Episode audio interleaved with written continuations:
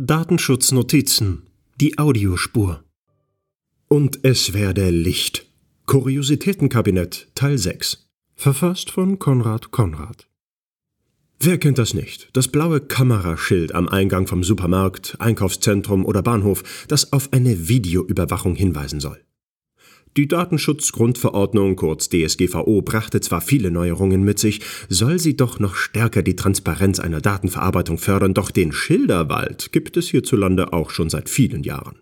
Wie auch die Aufsichtsbehörden immer gebetsmühlenartig erklären, sollte dieses Hinweisschild möglichst allen Informationspflichten aus Artikel 13 DSGVO gerecht werden.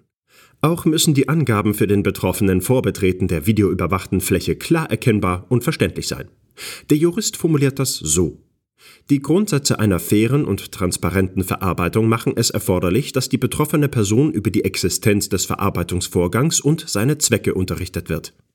Je nach Lesart von Artikel 13 und 14 DSGVO sind mindestens fünf, wohl eher aber zehn Angaben auf dieser Tafel geboten. Das Besondere, sie sind zum Startzeitpunkt der Verarbeitung darzustellen, also im Falle eines überwachten Kaufhausparkplatzes bei der Fahrt auf das Gelände und nicht eine halbe Stunde später.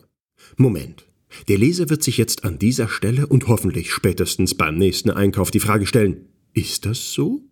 Das Hinweisschild müsste wohl eher mehrere Quadratmeter groß sein und am besten auch in verständlicher allgemeiner Sprache gehalten sein. Ob die vielerorts anzutreffenden umfangreich bedruckten Hinweisschilder mit juristischen Begriffen und vielen Paragraphen verständlich sind, mag sowieso angezweifelt werden, aber das ist ein anderes Thema. Aber was ist eigentlich abends im Dunkeln, wenn der Supermarktparkplatz während der späten Öffnungszeiten nicht richtig beleuchtet ist und deshalb der Kunde bei Betreten oder Befahren des Geländes das Schild gar nicht erkennen und die Informationen darauf erst recht nicht lesen kann? Oder der Einzelne das Schild abends gar nicht sieht, also nicht von der Existenz der Videoüberwachung erfährt? Gleiches gilt natürlich auch morgens um sechs, wenn das Geschäft öffnet. Ob mit oder ohne Zeitumstellung ist es häufig dunkel zu den Geschäftszeiten ja, dann sind dem Betroffenen diese notwendigen Informationen über die Kamera nicht zugänglich und fehlen mit der Folge, die Infopflichten aus der DSGVO sind verletzt, was nach der Verordnung ein Bußgeld nach sich ziehen kann. Unter Umständen ist die vollumfängliche Videoüberwachung in dieser Situation sogar verboten. Ha!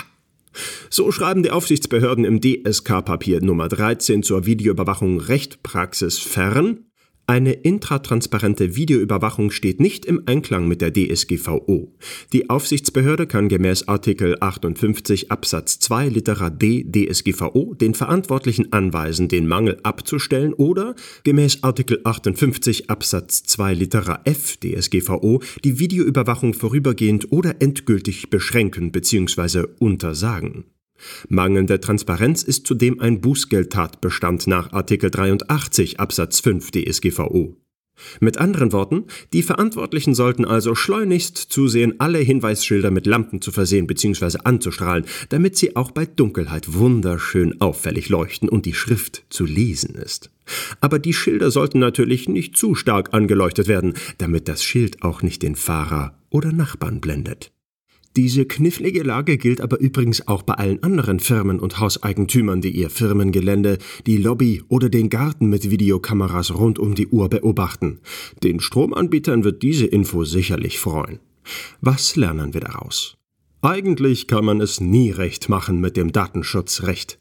Aber bevor nun unsere Telefone nicht mehr stillstehen, sei zu sagen, dass diese Anforderungen natürlich nicht ganz ernst gemeint sind und ein unbeleuchtetes Hinweisschild sicherlich nicht bemängelt werden würde. Der Artikel wurde eingelesen von Pascal Simon Grote, Vorleser bei Narando.